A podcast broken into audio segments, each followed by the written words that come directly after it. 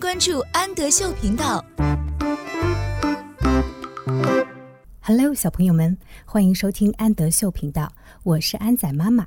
今天让我们一起来阅读海尼曼分级读物的《Little Things》。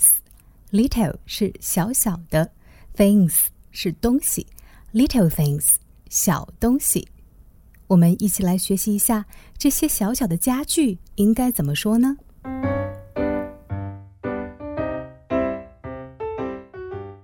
？I have a little bed. I have 我有，我有一张小小的床，bed 床。I have a little table. Table 桌子，我还有一张小桌子。I have a little chair. Chair 椅子，我有一张小椅子。 I have a little lamp. Lamp 台灯，我有一盏小台灯。I have a little clock.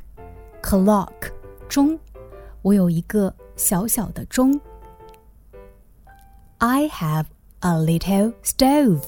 Stove 炉子，我有一个小炉子。I have a little sink. Sink 水槽，我有一个小水槽。